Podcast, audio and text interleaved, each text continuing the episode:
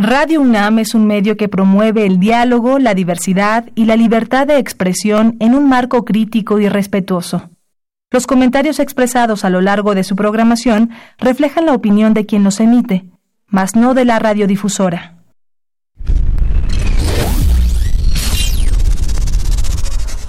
Radio UNAM y la Facultad de Ingeniería presentan Ingeniería en Marcha. Divulgación del conocimiento. Innovaciones tecnológicas. Investigación en ingeniería. Y cultura. Acompáñanos. Esto es Ingeniería en Marcha.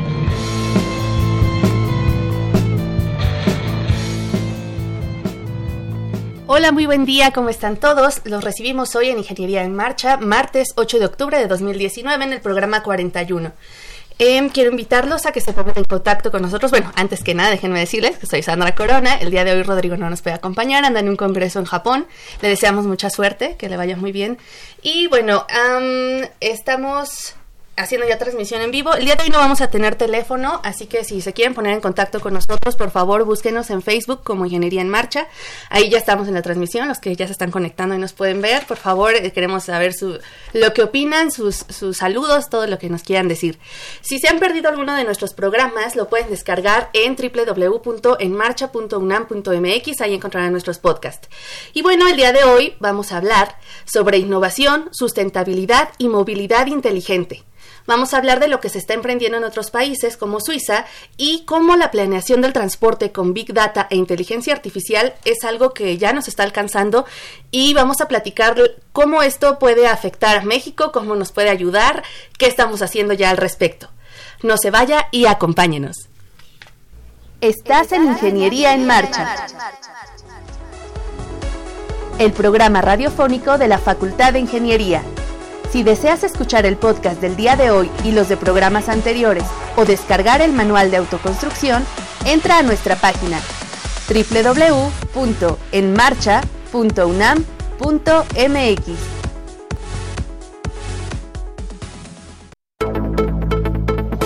Efeméride.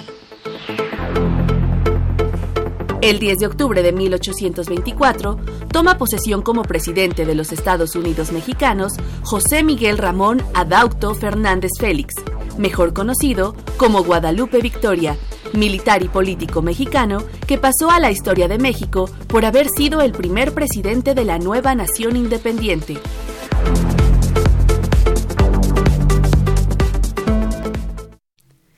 Muy bien, ya estamos de regreso y quiero darle la bienvenida a Cuauhtémoc Anda Castro, que es investigador en el ETH Future Cities Laboratory en Singapur. Él nos va a hablar de planeación del transporte con Big Data e inteligencia artificial. Cuau, ¿cómo estás? Hola, muy buenas tardes Sandra, muy buenas tardes a tu amable auditorio. Pues muy contento con la invitación y muy contento de estar aquí y poder platicar acerca de esto que me emociona mucho, que es eh, cómo podemos mejorar la planeación del transporte a, partir de, del Big Data. Ok, a ver, perdón, eh, quiero que nos pongas primero en contexto, nos digas qué es el ETH eh, Zurich. Ok, de acuerdo, pues mira, yo soy investigador en el Future Cities Laboratory, es un laboratorio fundado por parte de la Universidad Tecnológico de, de Zurich, el ETH, con alianza con el gobierno de Singapur eh, entonces estamos nosotros, el laboratorio está en Singapur y pues la idea es que es un centro de innovación urbana en donde vemos los problemas actuales y futuros de las ciudades y, poder ver cómo se pueden resolver de manera interdisciplinaria. Eh, soy investigador ahí y al mismo tiempo con lo que hago de trabajo eh, escribo mi tesis de doctorado para el ETH en, Zúrich. Ok, perfecto. Este esta ciudad, bueno, Laboratorio de Ciudad Inteligente eh, se fundó en 2010, tengo entendido. Así es, se fundó en 2010, eh, actualmente se encuentra en la segunda fase, las fases son de cinco años eh, y entonces durante cinco años tenemos para poder meternos las manos sobre alguno de los temas de, de la ciudad y poder llegar a alguna solución. Una de las cosas que me parece importante es que nos piden cuentas, ¿no? Entonces al final tenemos que desarrollar eh, tecnología o desarrollar productos que en realidad le funcionen al gobierno de Singapur y es de, también es de mucho gusto ver cómo lo que haces en el trabajo al final sí se aplica en la parte del gobierno y, lo ves funcionando ¿no? en la ciudad. Ok, aquí lo que, lo que me interesa que vi que este laboratorio lleva dos vertientes, Future Resilient Systems y Future City Laboratory. Tú estás ahí. Ellos dicen que, se, que el proyecto va a través de la ciencia, por el diseño y el lugar en el que está. A ver, cuéntanos más o menos de qué va esto. Así es, eh, esta es una de las, eh, es la, gran base que tenemos en el Future Cities Laboratory, que es, una, es un lugar interdisciplinario. Tenemos personas, eh, arquitectos, eh, desarrolladores urbanos, economistas, ingenieros, tanto ingenieros computacionales como ingenieros civiles, eh, psicólogos. Entonces es una mezcla de, personas y de diferentes especialidades para poder combatir, para poder pensar en algunas soluciones innovadoras para los problemas de la ciudad. Entonces, por eso esta parte de, la combinación de, ciencia eh, con el diseño, con la parte de arquitectura. Y el Future Resilient System es otro laboratorio también en Singapur, pero se dedican más a, cómo hacer la ciudad resiliente, ¿no? A los problemas, eh, por ejemplo, de eh, problemas meteorológicos, de terremotos, inclusive también ataques cibernéticos y, y, cómo se puede recuperar la ciudad ante estos eventos. Ok esto que me llamó la atención es la parte del diseño, que dice, se trata de hacer una ciudad que vaya de acuerdo a la calidad de vida y a las necesidades también de las personas, del lugar, ¿no? Que es la otra parte, en el lugar. ¿Qué tiene Singapur que, que Zurich decidió poner su laboratorio ahí? Pues yo creo que una de las, las principales, la, la, principal idea de por qué este laboratorio está en Singapur es porque esta región de Asia eh, es una región en donde las personas, donde está habiendo recientemente la necesidad de crear ciudades de la nada. Y esto lo vemos, por ejemplo, en China. Eh, sabemos que la población estamos moviéndonos de, del área rural al área urbana y apenas fue en 2018 cuando fue la primera vez en la historia donde el 50% de la humanidad vivía en zona eh, urbana y el otro 50% en zona rural, ¿no? Eh, la zona urbana aumentando. Pero los que contribuyen a este crecimiento o a ese traslado hacia la urbanización es sobre todo Asia. Entonces, en, estos, en este contexto de estar en Singapur, que es uno de las eh, ciudades globales en Asia, eh, vemos importante el ver, por ejemplo, si tienes que desarrollar una ciudad de la nada, entonces, ¿cuáles son las guías que debes de tener en cuenta para poder hacerlo de la mejor manera? Y si ya la ciudad pues ya está eh, hecha, entonces, ¿qué tipo de intervenciones podemos tener para poder, para poder eh, asegurar que nuestra ciudad sea sustentable en el futuro, por ejemplo, y, resiliente. Claro, y algo que me llama la atención es que Singapur hace unos años era una economía en desarrollo, realmente no es lo que vemos hoy de, este lugar.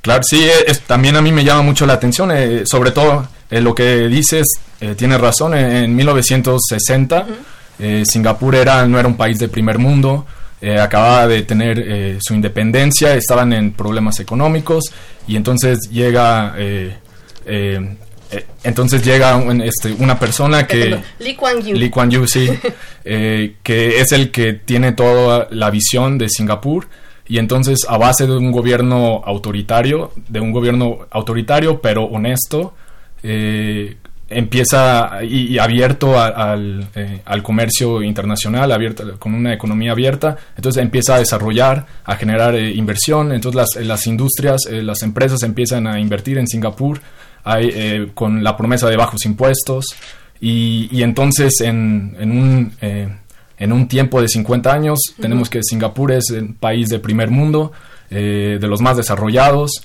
y eh, yo creo es el país con eh, menos índices de delincuencia y pero lo que sí es que uno de las eh, una de las claves para que esto se lograra fue que era un gobierno es un gobierno autoritario es un gobierno duro pero también al mismo tiempo es un gobierno honesto y bien preparado Exacto. Ah, creo que algo a destacar de este desarrollo de, de Singapur ha sido la inversión hacia la educación y la investigación. Sí, de acuerdo. Y de hecho es una de las razones por las cuales también el laboratorio se encuentra, ¿no? De querer poner un laboratorio en Asia, pero también la parte de Singapur que, que en realidad tiene esta visión de que vamos a, llamar a, a las universidades top del mundo para que nos ayuden, eh, para que se alíen con las universidades nacionales en Singapur y para que puedan desarrollar eh, cosas interesantes para la ciudad de Singapur. Entonces ahí, por ejemplo, te puedes dar cuenta. Y pues sí, Singapur eh, en la OCDE es el país número uno en educación. Sí, y con bajas tasas de desempleo, casi nulo. Sí, así es, completamente de acuerdo. Ok, y bueno, entonces tú llegas a este laboratorio, cuéntanos cómo fue que te enteraste. Obviamente, bueno, llevas ya una carrera trabajando en la parte de las matemáticas, la Big Data. A ver, cuéntanos esto. Sí, eso es interesante porque mi, eh, mi perfil eh, fue ingeniero, yo estudié ingeniería en mecatrónica y tengo una maestría en robótica. Entonces suena un poco curioso cómo es que con este perfil uno de repente puede llegar a empezar a ver la parte del transporte, de ciudades inteligentes. Y, la, razón o la clave en la que esto sucedió fue por el, hecho de que tenemos el Big Data y, en realidad esto es lo que da origen al, término eh, Smart City o ciudad inteligente, que es un término que se hizo popular apenas hace 5 o 4 años. Y la razón es porque cuando yo empecé, por ejemplo, a especializarme en movilidad, me di cuenta que cuando uno analiza el sistema de transporte, como ingeniero, eh, te puedes eh, ponerlo de manera análoga con analizar un sistema de producción. ¿no? En un sistema de producción tú tienes un proceso y tú quieres maximizar eh, tu producción, quieres minimizar los costos, minimizar la energía que usa tu proceso. Entonces, en realidad quieres eficientar este proceso. Y la herramienta que tú tienes para hacer esto es que tú necesitas información, necesitas sensores que están en tu línea de producción, que te den retroalimentación para que en, el caso de la industria de manera automática se hagan correcciones en la línea de producción y entonces puedas... Eh, puedas eh, pueda que la producción siga. Entonces, de este mismo de esta misma manera, si te pones a analizar el sistema de transporte, lo que se necesita entonces serían datos, ¿no? O sea, ¿quiénes son los, ¿cuáles son los sensores que tenemos en la ciudad? Porque en realidad el sistema de transporte es un sistema complejo y se puede llegar a analizar del punto de vista ingenieril. Pero entonces, eh, entonces aquí el Big Data es donde entra porque gracias a que nosotros tenemos eh, sensores y, sensores me refiero por ejemplo a nuestro celular, ¿no? Lo llevamos a todos lados y nuestro celular deja un rastro digital. Entonces, este rastro digital que deja nuestro celular o que nosotros dejamos al momento de interactuar, interactuar con redes sociales, al momento en que usamos nuestra tarjeta de crédito, inclusive cuando usamos el transporte público y que eh, lo pagamos con una tarjeta, eh, siempre dejamos una, una huella digital. Entonces, esta es la información que a nosotros nos puede servir para poder diagnosticar lo que está pasando en el transporte y entonces poder, a través de un diagnóstico, poder hacer intervenciones inteligentes eh, en el sistema para ver cómo mejorarlo. Entonces, esta es la relación que hay entre, entre ingeniería y, por ejemplo, planeación del transporte y, se ha dado últimamente gracias a, la, eh, a que ya tenemos Big Data o que tenemos datos, ¿no? Que, tenemos una sociedad digital. Y pues bueno, las preguntas ahora es, a partir de que tienes estos datos, pues qué tipo de aplicaciones o qué cosas más concretas uno puede hacer para mejorar la planeación del transporte. Exacto. ¿Y eh, cómo, cómo interfiere la parte de inteligencia artificial? Eh, pues esta parte es exactamente, una, una vez que uno tiene eh, el Big Data, que en realidad, por ejemplo, eh, para especificar un poquito más, lo que utilizamos mucho es los datos del celular, pero no son los datos del celular de las aplicaciones que uno usa, es más bien los datos del celular del sistema de telecomunicaciones. Exacto. Antes de yo empezar a, estudiar el doctorado, la verdad es que yo no sabía que, que inclusive aunque tú no uses tu celular, eh, tu celular se comunica con una antena de telecomunicaciones que generalmente es la que está más próxima a ti y estas antenas están, eh, están distribuidas en toda la ciudad. Entonces, aunque tú no uses, tu celular, tu celular se tiene que comunicar y deja un timestamp, deja una, un, registro temporal de, de dónde estás y si tú reconstruyes esos registros día a día o por tiempo, tú te puedes dar, es como un GPS, no es como un rastro de GPS, entonces puedes ver más o menos cómo la persona se va moviendo eh, a, lo largo de la ciudad y, esta información pues es muy útil entre varias cosas pues para planear el transporte. Entonces este es el tipo de información que utilizamos. Ahora, ¿dónde entra la parte de inteligencia artificial? Y aquí lo importante que hay que entender es que el boom que tenemos de inteligencia artificial se debe a, que tenemos datos. La parte eh, y este tipo de inteligencia artificial que ahora utilizamos se, llama machine learning en inglés o o traducido al español aprendizaje automático. Y son nuevos algoritmos que lo que hacen es que se alimentan de los datos y, pueden generar pronósticos, eh, aprenden cuáles son las reglas eh, que están dentro de los datos y, entonces puedes crear aplicaciones con esto. Ahora, de manera concisa, e, lo que utilizamos más en planeación de transporte son simulaciones de inteligencia artificial. Estas simulaciones, uno lo que a mí me gusta eh, explicarlo como un videojuego. Eh, si a lo mejor este, si alguien ha jugado SimCity o alguno de estos eh, simuladores de ciudades, es exactamente lo mismo. Tú tienes un simulador de una ciudad donde tienes agentes. Cada agente representa una persona en, la vida real. Y entonces estos agentes pueden tomar decisiones eh, pequeñas, tienen cierta inteligencia. ¿Y por qué tipo de decisiones tienen estos agentes? Entonces son agentes que tienen eh, datos sociodemográficos y que tienen un plan del día de moverse. actúan como bots. Actúan como bots, sí, y cada, y cada uno lo que tiene, tiene que, su meta es hacer sus actividades del diario. Sus actividades del diario me refiero, por ejemplo, cada uno tiene que ir al trabajo, si es que trabaja, si no a la escuela, si no a la escuela o si no hacer alguna otra actividad recreativa. Entonces, cada uno de esos agentes tiene un plan de actividades y, y entonces en transporte decimos, eh, por el hecho de que nosotros queremos hacer actividades dentro de la ciudad es, es resultante de que tengamos que movernos ¿no? en la ciudad. Entonces, en estas simulaciones, lo que pasa es que podemos ver eh, cada gente es una persona en la vida real y entonces podemos empezar a jugar con cambios en la ciudad.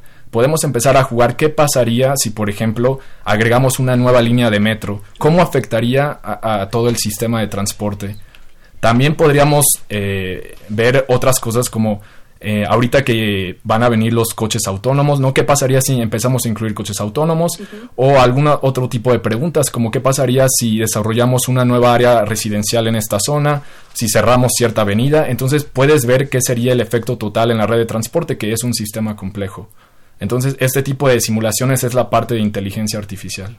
Ok, ok. Em, estaba viendo en alguna parte de lo que estaba buscando sobre movilidad inteligente que menciona la movilidad inteligente no va hacia construir más carreteras, sino en cómo nos estamos desplazando, qué estamos usando alrededor. ¿Qué nos puedes decir? Pues sí, claro que eh, sí, tiene razón. Para mí, la parte de movilidad inteligente, bueno, la parte de crear más carreteras, el transporte es un problema económico de oferta y demanda. Entonces, en economía hay un concepto que dice que cuando tú das más oferta, en este caso, cuando tú estás construyendo más espacio para los carros, entonces vas a tener una demanda inducida o latente. Eso significa que estás dándole estímulos a que hayan más carros marchando en la ciudad, algo que ya no queremos. Entonces la parte de movilidad inteligente es más que en realidad de, impulsar la parte del transporte público, que en realidad sí esta sí es una consecuencia, es más utilizar datos, ¿no?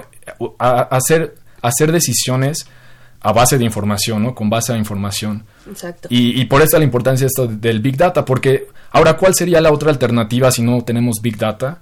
Eh, serían las encuestas, por ejemplo, de, origen-destino que actualmente se realizan. y se realizó hace, creo, un par de años en la Ciudad de México, que pues es la manera de, tener esta eh, información de la demanda.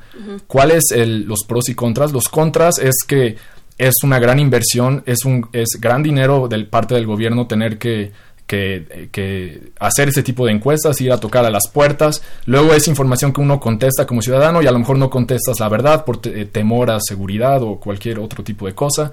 Y es información que nada más representa a 1% de la población. Con la parte de Big Data, por ejemplo, de los datos del celular, es estás con, e, Es, es información que ya está, ya está, ya la tenemos. Exacto. Ya nada más es tener que utilizarla para alguna aplicación. Y aparte es información que que no nada más es de 1% de la población. Eh, tenemos aquí, por ejemplo, el, eh, creo, el, eh, estaba viendo unas estadísticas y alrededor del 70% de la población mexicana tiene acceso a un celular, ya sea smartphone o celular, un dispositivo móvil, ¿no? Entonces es información que ya tienes, que nada más es, es ponernos de acuerdo la parte del gobierno, la parte de la iniciativa privada para poder desarrollar las aplicaciones de planeación de transporte. Exacto. Y bueno, mira, quiero mandar saludo a los que nos están viendo por redes. Muchas gracias por seguirnos. Eh, aquí nos pregunta Betornado Betortita. Muy buena tarde, excelente programa. Cuauhtémoc, en tu experiencia, ¿consideras que la Ciudad de México tiene potencial para ser una ciudad inteligente? Si es así, ¿cómo empezamos? ¿En dónde se debe de invertir? ¿Y cuántas décadas podríamos ver el resultado? José C. Gutiérrez Ramírez pregunta, ingeniero José Concepción Gutiérrez Ramírez. Ah, perfecto, nos manda saludos, muchas gracias, nos está viendo. Jorge Alberto Maylard Cruz pregunta, Cuauhtémoc, ¿tenemos los metadatos en la Ciudad de México para transformar el transporte? capacidad económica, voluntad política, que es lo que nos estabas diciendo. Mm. Y Sonia Guadalupe también nos dice muy buena pregunta, justo iba a preguntar lo mismo, ¿cómo la aplicamos en nuestra ciudad?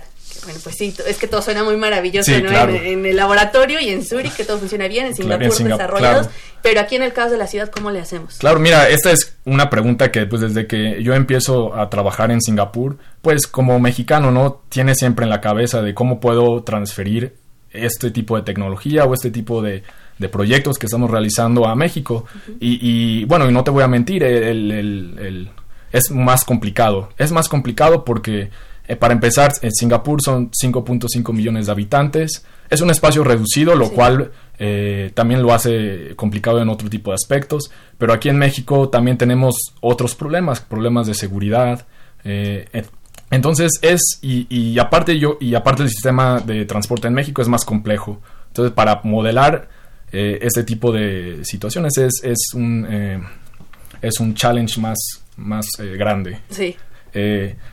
Pero sí se puede, esa es la, buena noticia. Y entonces, con respecto a la primera pregunta, sí, México sí puede ser una ciudad inteligente y entendiendo ciudad inteligente como una ciudad en la que tenemos datos y ya, ya lo he dicho, ¿no? Los datos no significa que la ciudad tenga que, eh, que invertir mucho dinero en nueva tecnología, por ejemplo, en poner postes eh, inteligentes, no, sino estos datos lo que tenemos que entender es que ya nosotros los generamos, ¿no? La población los genera a través de diferentes eh, medios digitales y entonces, ¿cómo podemos ser una ciudad inteligente? Pues sería, em, empezaríamos a ser una ciudad inteligente en cuanto empecemos a utilizar estos datos para poder generar aplicaciones y para poder mejorar los procesos que tenemos en la ciudad.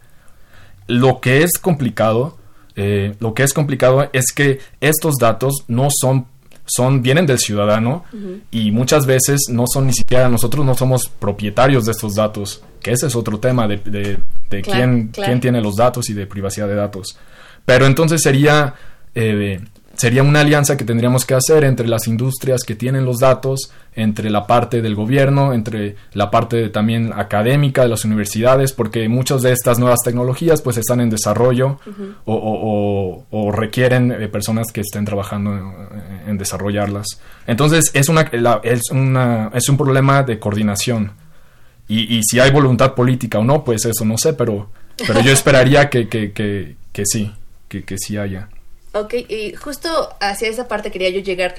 La seguridad de los datos, tanto la confianza del usuario como que realmente las partes, ¿no? De la empresa privada, del gobierno, cumplan con esto. ¿Qué, qué está pasando con estos datos? Sí, de hecho, este es uno de los grandes problemas que tenemos. Así como te estaba explicando la parte de cómo sirve la simulación, en donde cada agente de la simulación o de nuestro videojuego es una persona en la vida real, en realidad esto genera un problema en, ciudades europeas, en, Singapur, eh, porque entonces eso significa que cada persona no representa cada agente representa a alguien. Entonces, por ejemplo, podríamos tener la simulación y tú, Sandra Corona, eres un agente en donde podemos ver en la quien tenga el simulador, podríamos ver dónde vives, podríamos ver a dónde vas de, trabajo, podemos ver a dónde vas después del trabajo y durante días, ¿no? Entonces se vuelve un, un peligro de seguridad y, de, y de privacidad de datos. Eh, ahora, lo que nosotros hacemos, que en realidad ese es el tema que a mí me toca eh, en el laboratorio en, Singapur, es cómo a partir de los datos que tenemos originales de los ciudadanos, cómo poder generar unos nuevos datos, es decir, cómo podemos generar una población ficticia que, que al mismo tiempo esta población ficticia se comporte de, igual manera en el, sentido de, movilidad que la población real. Entonces me toca eh, utilizar unos algoritmos de machine learning que se llaman modelos generativos, en los que tú les das los datos reales y entonces creas nuevos datos en donde cada, cada persona que represente estos datos no, no existe en la realidad, pero que en conjunto todos se comporten como en la realidad. la sociedad de ahí. E, entonces, si esto se logra, o si con esto lo que logramos es que cuando tenemos nuestro simulador, entonces ya podemos, la simula ya no tenemos un peligro de que quién tiene en las manos este simulador eh, lo podríamos hasta distribuir este, en, el ámbito académico, por ejemplo, porque entonces cada agente ya no representa eh, a una persona en la vida real y entonces se pierde el problema de privacidad. Ok, esa es una parte muy buena, muy, muy interesante. Y bueno, nos decías que este proyecto tiene una vigencia, ¿no? Cada cuatro años más o menos cambian ahí en, en Singapur. Esta línea está por terminar. ¿Hacia dónde ves que se esté perfilando? Pues eh, Ahorita mucho el interés que se está despertando en el, laboratorio, es por la parte de los, eh, los coches autónomos. Eh, y no en el sentido de la tecnología, de cómo lograr que el coche sea autónomo, pero más desde la parte de vista de, arriba, ¿no? De, planeación, de ¿es buena idea o no es buena idea tener coches autónomos, por ejemplo? Que, sea un, eh, un, avance tecnológico no necesariamente significa que es algo que nos sirva en las ciudades.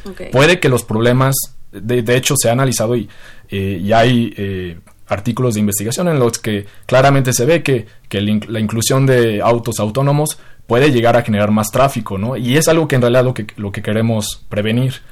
Entonces, hay diferentes modelos en los que la ciudad puede intervenir para decir, yo quiero, o el gobierno, para regular la entrada de los autos, eh, los coches autónomos. En el caso de Singapur, lo que se está viendo es porque Singapur es una isla en donde, eh, de hecho, desde hace dos años dijeron ya no podemos tener ni un vehículo más, ni un carro más eh, privado en las calles. Si, si actualmente tú quieres un carro en Singapur, aparte de que te sale 10 veces más caro de lo normal, eh, necesitas estar en una lista de espera para poder tener derecho a lo que aquí sería como la tenencia y por, poder tener un carro.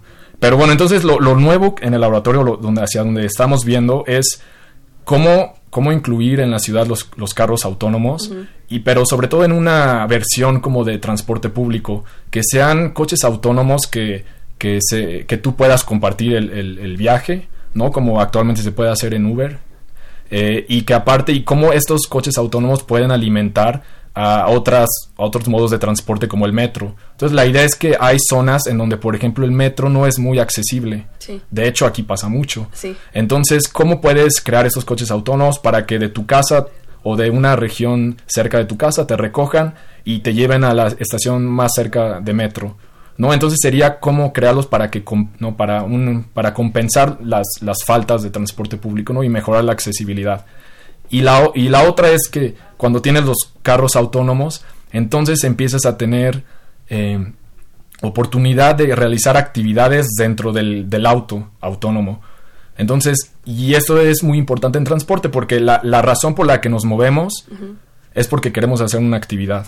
Pero si la actividad se puede hacer en movimiento, entonces esto, por ejemplo, eh, ¿qué pasaría si yo en lugar... Eh, quiero ir al, al, hospital, ¿no? Quiero ir a una visita médica, pero entonces el, el coche autónomo ya tiene el consultorio adentro y entonces yo lo llamo de una app y entonces llega el, consultorio médico móvil y me atiende y de ahí se pasa a otro lado, ¿no? Y por el hecho de que es autónomo, de que es seguro, la, velocidad es estable. Entonces son otro tipo de temas que, que se están desarrollando. De acuerdo. Bueno, pues Cuauhtémoc, vas a seguir aquí con nosotros. En este momento se nos unen otros invitados. Vamos a seguir hablando de movilidad y vamos a un corte. Estás en Ingeniería en Marcha. El programa radiofónico de la Facultad de Ingeniería. Si deseas escuchar el podcast del día de hoy y los de programas anteriores o descargar el manual de autoconstrucción, entra a nuestra página www.enmarcha.com .unam.mx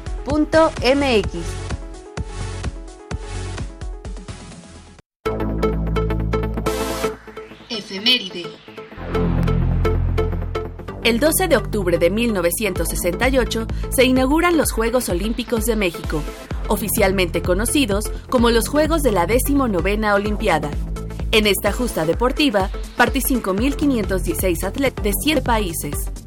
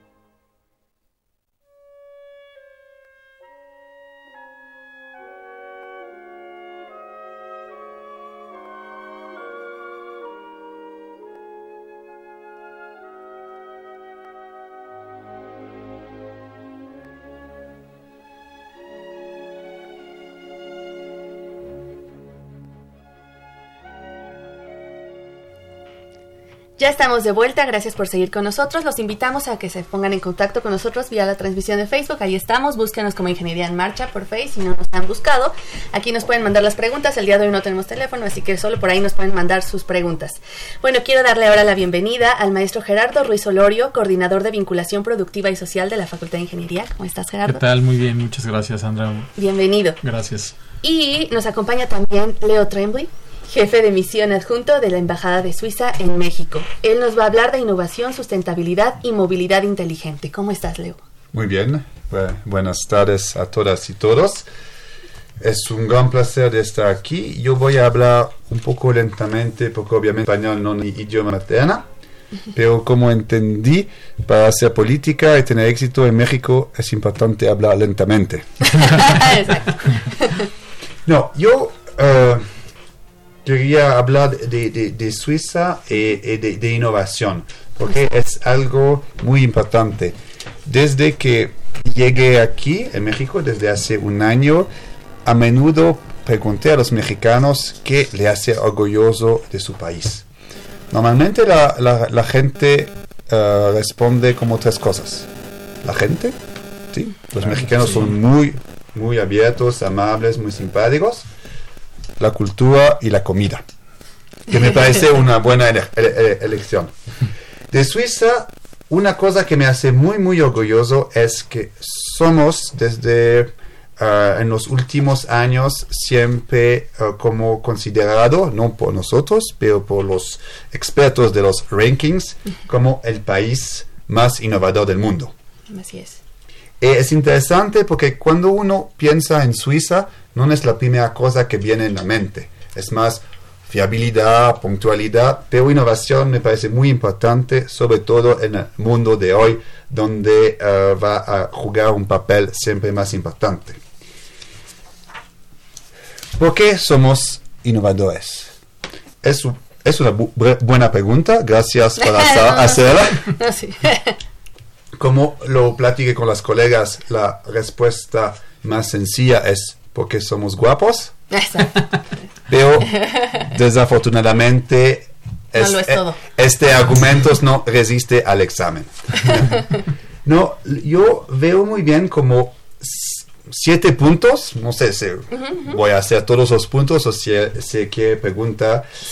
El, el primer punto es la necesidad, en el sentido que Suiza es un país de tamaño modesto, nunca se habla de un país pequeño, ¿ah? no, se hace, que no tiene recursos naturales. En este sentido, el único que tenemos en el cual hemos invertido mucho eh, por muchos años es la educación, el cerebro humano. Y también tenemos dos más desafíos. El primer es que el mercado eh, interior es muy pequeño la población de Suiza son como, no sé, dos, tres barrios de la Ciudad de México. Tenemos en total 8,5 millones de habitantes. Pues en ese sentido el mercado interior no es suficiente para, para mantener la riqueza del país. Y el tercer punto es que tenemos el costo de los, de los sueldos, nuestra moneda, muy, muy alta sobre todo en periodo de incertidumbre. Gracias.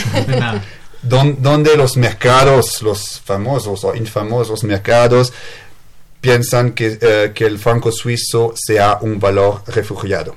Por eso necesitamos siempre, siempre tener productos con mucho, mucha valor añadida en ese sentido que contiene mucha innovación. También eh, es el primer punto. El segundo punto sería que tenemos eh, institutos universitarios de nivel mundial. Eh, aquí tenemos un representante con el señor Cuauhtémoc, que está trabajando por la Universidad de Zurich, pero en Singapur. Y así es de, verdad que tenemos dos institutos que, que son entre los 10 más altos del mundo según los rankings. Pero también tenemos eh, otras universidades al nivel estatales que son de muy buen nivel. En ese sentido, estoy también muy orgulloso hoy en día porque Suiza, dos investigadores suizos han recibido ayer la distinción del Premio Nobel de Física y que vienen de la Universidad de Ginebra, es mi ciudad. No, no podría decir exactamente lo que hicieron, pero lo hicieron muy bien. es, es importante. Pero otra cosa que parece importante, las universidades ayudan a a desarrollar personas con grandes capacidades, pero se necesita también todo un ecosistema, porque si uno se pone un, genio en el desierto, va a ser más difícil. En este sentido, en Suiza tenemos las universidades que generalmente, como lo platiqué, son de buen nivel, pero tenemos también muchas personas um, con gran disponibilidad técnico especializado, que, son, que son personas no soy eh, investigador, pero que me parecen muy importantes como personal de laboratorio, informáticos, mecánicos polivalentes, etcétera, etcétera. Y esto también lo desarrollamos porque tenemos este sistema que se llama de formación dual. Es decir, que un, chico con 16 o 18 no tiene la, solo la alternativa ir a la universidad a hacer cosas muy complicadas o tomar un trabajo al lado. No, tenemos esto que permite de um, apoyar carreras técnicas y los jóvenes van como tres días en una empresa que apoya este proceso y dos, dos días en la escuela o en la universidad para así hacer como un puente entre los genios y las cosas más prácticas. Y esta permite que las empresas, las universidades encuentran también todas esas personas que pueden ayudar, que, que, creen este eh, ecosistema. Um, el tercer punto, yo estoy por el, punto cuatro. Y yo eh, de, formación estoy abogado, por eso yo ahora puedo hablar de, mi tema. Es que Suiza tiene un buen o estable marco legal. Y uh, un elemento muy importante en el desarrollo de innovaciones o en la elección de una empresa de desarrollar sus innovaciones en un país o en, otro país es eh, la propiedad intelectual.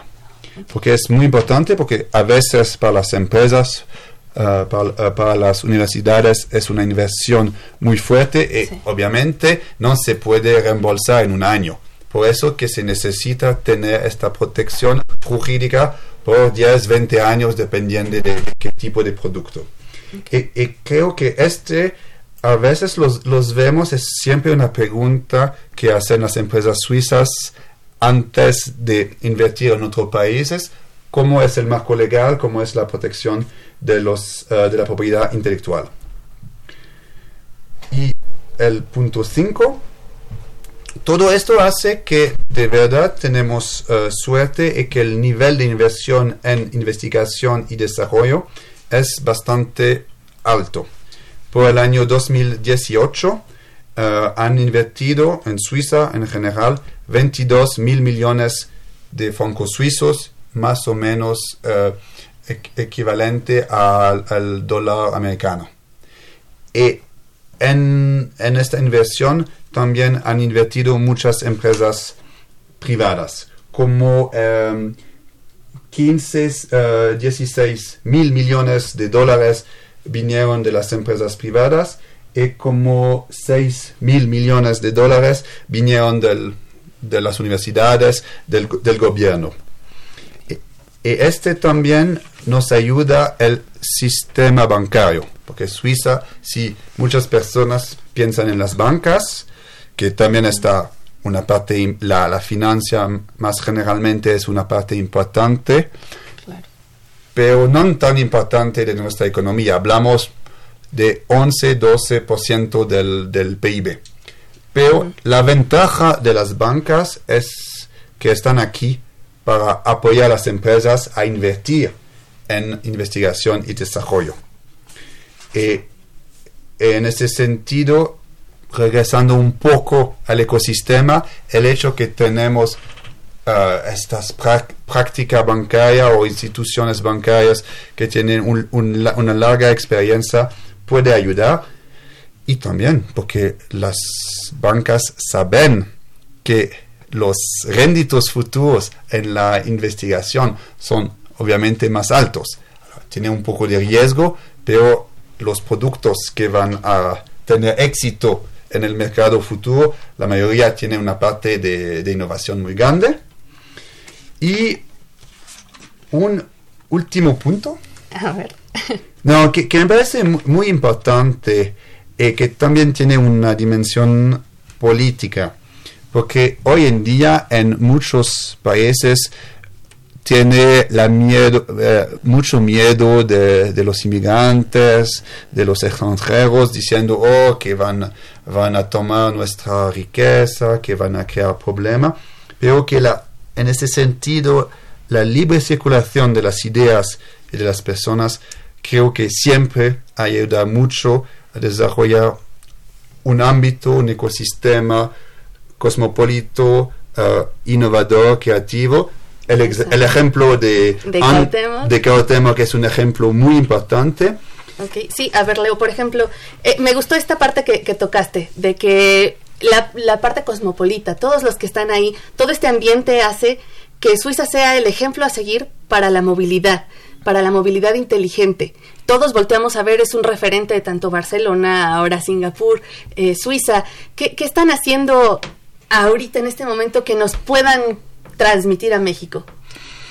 Creo que también cada uh, investigador es su elección donde, donde quiere ir, pero uh, queremos uh, que, que, hacemos, que damos al mundo un mensaje que sí, los, las ideas, las personas están bienvenidos y que nosotros como Suiza lo que podemos ofrecer es un ámbito que apoya a la creatividad porque uno va a encontrar buenas universidades, uno va a encontrar buena calidad de vida, uno va a encontrar empresas que buscan a estas personas y uno va, va, a encontrar también acceso al capital.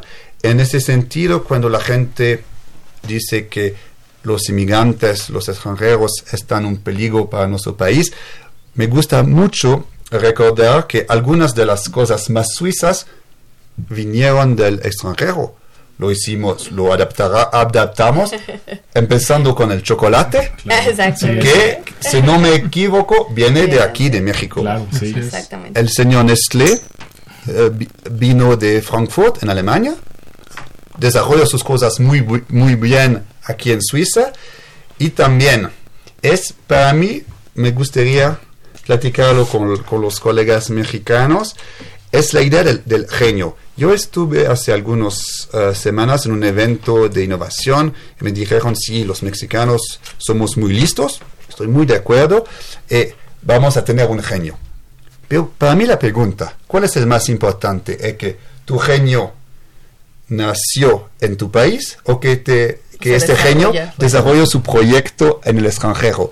En ese sentido, Einstein nació en Alemania, pero hizo una gran parte de su carrera en Suiza. En el ETH. Exactamente. y, desarrolló una teoría que gusta mucho a los mexicanos, la relatividad del tiempo. El ahorita. El ahorita. es el inventador del ahorita. Exacto. A ver, maestro Gerardo, por favor, coordinador de vinculación productiva y social de la facultad, cuéntanos qué vamos a hacer con nuestro querido Leo, con nuestro Cuauhtémoc que tenemos aquí de Suiza. ¿Qué, le espera a la facultad y a Suiza juntos? Este, pues a raíz de esta primera relación que tuvimos con la Embajada Suiza y a través de Leo, estamos muy agradecidos, dado que de ahí surgió la realización del primer foro de innovación y sustentabilidad. Y este, me acuerdo muy bien que pues la situación de ponerle un nombre pues fue muy interesante porque se nos preguntó a todos, pues bueno, ¿cuál es lo importante de, realizar este evento, no? Y entonces salió que una parte importante pues era la movilidad inteligente y la otra parte era pues hacia quién va dirigida. entonces hacia, que tuviera un impacto social. Y entonces sobre estas, estas líneas va este primer foro que tiene que se va a realizar el próximo jueves 10 de octubre, que inicia a las 9 de la mañana y termina más o menos a las 7 de la noche ahí en, en las instalaciones de la Torre de Ingeniería, ahí en Ciudad Universitaria. Okay. Y los ejes temáticos de este, de este primer foro, pues es la, la movilidad, la sustentabilidad y la calidad de vida, ¿no? O sea, no dejamos de lado la, hacia quién va dirigido, hacia las personas, ¿no?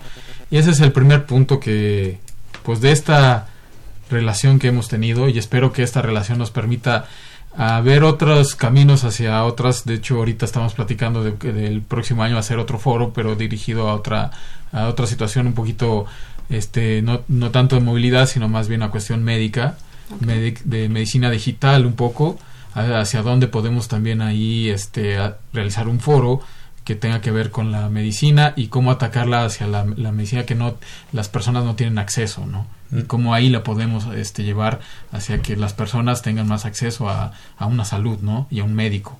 Ese sería pues el, nuestro próximo reto para el siguiente año, ¿no? Y también, este, obviamente, de estas relaciones, pues obviamente van a surgir pues otras ideas y otra de las relaciones que, que de, a mí me corresponde es, es, tratar de que estudiantes de la Facultad de Ingeniería pues visiten y no solamente visiten, sino participen en programas de maestría y doctorado en sus universidades. Este, sé que sí tenemos el potencial, nada más es cuestión de pues poner este, las reglas claras que a las que cada uno se compromete y estoy seguro de que varios estudiantes de la facultad próximamente estarán estudiando alguna cuestión en alguna universidad este, de Suiza o de Suecia, ¿no? Exacto. Ok, entonces va a ser este jueves el foro. Vamos a tener exponentes igual de Suiza, de México. De ambos, de ambas partes también vamos a tener expositores de, de ejemplos que ellos han participado para ayudarles a, a la movilidad, como la ciudad de en Chile, en Santiago, este, eh, de Colombia.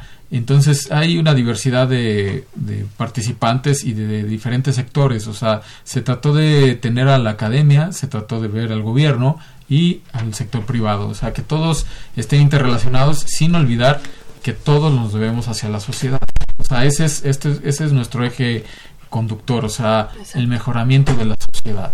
Entonces, si no logramos eso, pues todos los esfuerzos que hagamos es como si estuviéramos este, nosotros jugando este, nada más sin ver a la, a la sociedad. Entonces, este, creo que es un foro muy interesante y que va a ser muy enriquecedor todos los paneles que, que vamos a tener. Ok, este evento, bueno, como es un auditorio pequeño, va, va a ser poco cupo, ¿no? Básicamente los expositores. Sí, pero si alguien se quiere dar la vuelta, con todo gusto, ¿no? Es el auditorio, ¿verdad? es en el auditorio de la Torre de Ingeniería, el Sánchez Vibriesca, así es. Ok, perfecto. Se va a hacer transmisión eh, por redes sociales, vamos a estarlo compartiendo también para los que quieran verlo, no se lo pierdan. Y bueno, a ver, aquí tenemos una pregunta para Leo. Uh. Dice un saludo a todos, excelente programa como siempre. Eh, pregunta si en sus palabras la educación es una de las claves para que un país como Suiza se vuelva referente de desarrollo y sustentabilidad. ¿Qué opina del plan de gobierno mexicano para proporcionar educación media superior y superior gratuita y accesible a toda la población mexicana? ¿Será esta una de las claves para ser una ciudad y un país inteligente? muy buena pregunta. No, yo pienso que la educación es clave hemos visto, el ejemplo de Suiza es, es un ejemplo, ejemplo interesante porque de verdad tenemos agua, tenemos piedra, hemos tenido un poco de sal. A un momento, no sé, nadie se puede relajarse diciendo, ok, vamos a exportar agua y todo va a caer bien. En ese sentido, la educación fue siempre muy importante para desarrollar todo lo que hace que Suiza está un país uh, con buen nivel de calidad de vida. Tengo otro ejemplo, antes de llegar aquí a México, yo estuve tres años en la UNESCO en París, que también desarrolla muchos programas en ciencia, pero también en educación.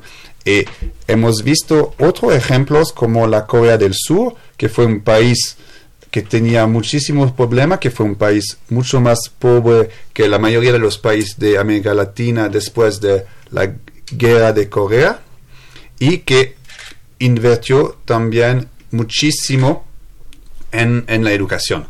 Y vemos hoy en día Corea es, es un, éxito, es un país con, con empresa a nivel mundial y todavía con la digitalización, con la automatización, creo que vamos a necesitar siempre más eh, como empleados con buen nivel de educación.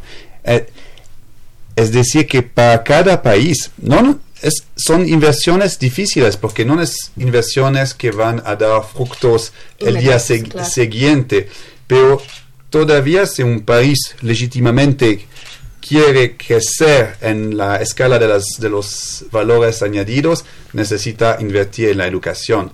Y creo que es, es el desafío de, muchos países y puedo solo uh, decía el gobierno mexicano que sí, es un, es muy bien, muy buena inversión. Sí, se necesita un poco de paciencia, pero al final, al final, la, mayoría de los países que siguieron este camino ahora son armados por los desafíos grandes del 21 uh, siglo. Exacto. Yo quisiera aquí añadir que investigando sobre la historia de Singapur sobre la de Suiza, lo que encontré es que el desastre natural, el no cumplir las reglas como sociedad, hace que, tengamos que cambiar las cosas. ¿Por qué Suiza, la parte ambiental, que tuvieron un desastre ambiental con una empresa? Eh, en Singapur eh, no había vivienda, no había empleo, no había educación y todos tuvieron que a ver, veo cara aquí de, duda de Leo. no, ah. no sé uh, en qué desastre ecológico. A partir, sí, como de los, ¿qué fue?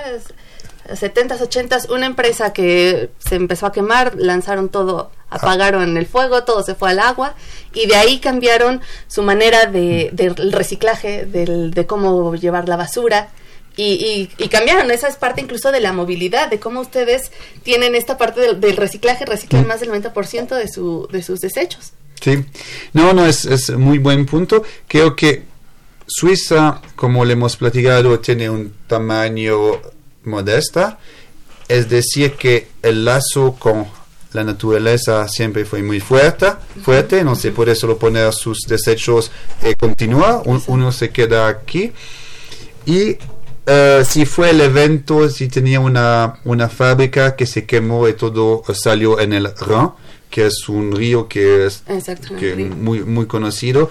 También todos los otros países no fueron muy contentos, que se, se entiende.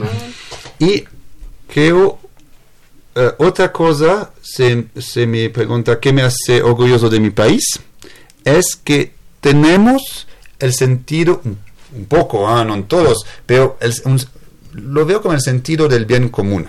No sé si porque a veces tenemos cada tres meses referéndum, votación. Así la gente tiene esta capacidad a, veces de pensar, que este no está bien para mí ahorita, pero está bien por la comunidad a más largo plazo. Y creo que esta mentalidad no sé si viene del, también de la montaña, que son comunidad pequeña, a veces en un ambiente un poco más difícil, pero hace que creo que los suizos son buenos alumnos para todo el reciclaje, porque sí, para cada uno es un poco pesado, pero para los demás, para la generación que viene, es muy importante. y lo veo así, es este éxito del reciclaje en Suiza. Exacto. Eh, lo pregunto porque siento que estos grandes países se desarrollaron por una tragedia. Eh, ¿Tenemos que vivir eso en México? ¿Tú qué piensas? Yo, yo pienso que no necesariamente. O ya podemos saber que, de hecho, el transporte ya parece ser una tragedia. Exactamente. Pero un ejemplo que tengo, que a lo mejor es un poco cómico de Singapur, de, referente a lo que decías, eh, de hecho me preguntan varias veces, ¿es verdad que en Singapur el chicle o mascar chicle está prohibido? Y mascar chicle en realidad no está prohibido, lo que está prohibido es la venta de chicle y por lo tanto no hay chicle. ¿Y por qué sucedió esto?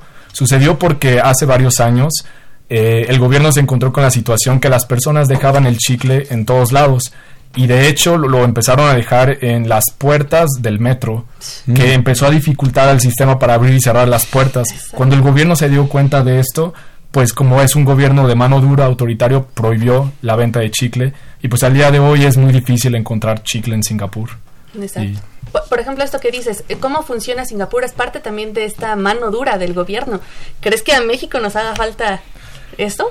Pues yo, la verdad es que, pues si el lado bueno sería tener menos inseguridad, tener una ciudad más ordenada, pues yo votaría que sí.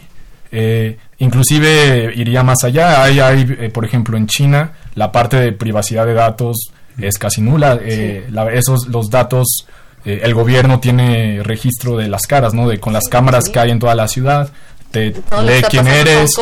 exacto, entonces entonces yo siempre me preguntaría, bueno, si le preguntas a un mexicano si le gustaría que el gobierno lo rastreara, ¿no? Así con estos términos, pues obviamente diríamos que no, pero sí, pero si a cambio de esto, a cambio de ser rastreados, no tendríamos delincuencia. ¿Y por qué? Porque pues si estás rastreando a las personas, podrías agarrar más rápido a los criminales y eh, entonces sí sería sería un balance, ¿no? A lo mejor perderíamos un poquito la parte de privacidad, pero si ganamos más seguridad, yo creo que muchos mexicanos sí votaríamos por, por esta propuesta, ¿no? Que... Exacto.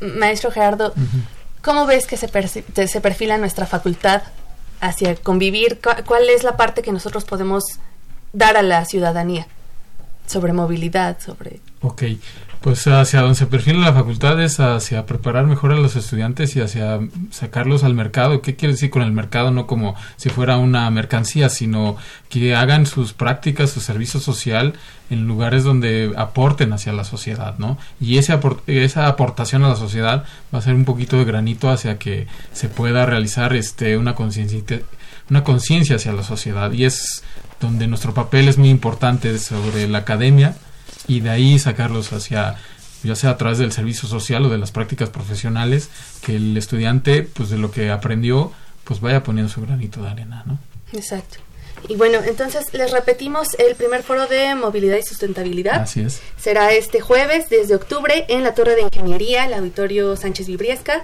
a partir de las nueve, nueve, y media de la mañana y este más o menos va a terminar como a las pues seis y media, siete de la noche, ¿no? Ok, les invitamos a que asistan. Eh, ¿Algo, palabras breves con las que quieran despedirse? No, eh, muchas gracias. Eh, muchas gracias también a la UNAM porque verdaderamente creo que hacer, ah, somos dos, tenemos otros socios, ah, la Embajada de Suecia y también la empresa suizo-sueca ABB que está desarrollando todos los motores eléctricos con la Fórmula E, que también tiene lugar una vez al año um, aquí, aquí eh, en, la Ciudad de México. Uh, queremos agradecer a la UNAM porque creo que es un, un, un nombre que atrae a la gente, que da más credibilidad y que sería un contexto muy agradable para intercambiar, para discutir y para, esperamos, encontrar soluciones innovadoras. Gracias a la UNAM. Muchas pues, gracias, Leo. Gracias, Sandra, por la invitación y pues los esperamos el jueves para poder seguir discutiendo acerca de movilidad inteligente y el impacto social. Perfecto, maestro Gerardo. Pues muchas gracias, Sandra. Pues nada más, no me queda más que restar que pues vayan y que hagan preguntas. Sí. Muchas preguntas. O sea, de las preguntas es donde salen las, nuevas formas y las ideas. Claro que sí. Pues muchas gracias. Quiero agradecer a todos su atención. Gracias a Betornado, Mario Nájera, Elizabeth, Sotelo, Jessy. Saludos desde Tampico. Muchas gracias por vernos. y bueno, le agradezco a Producción Pedro Mateos, eh, Coordinación de Comunicación. Ahí está José Luis Camacho, página web Fanny León, controles técnicos Socorro Montes. Yo soy Sandra Corona y muchas gracias por escucharnos. Continúen disfrutando de la programación musical que Radio UNAM tiene para ustedes. Hasta pronto. Radio UNAM y la Facultad de Ingeniería presentaron Ingeniería en Marcha. Divulgación del conocimiento. Innovaciones tecnológicas. Investigación en ingeniería. Y cultura. Ingeniería en Marcha.